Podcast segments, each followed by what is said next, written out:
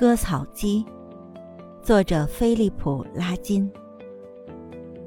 割草机抛锚了两次，跪着我发现是一只刺猬卷进刀片，造成了堵塞，被卡死了。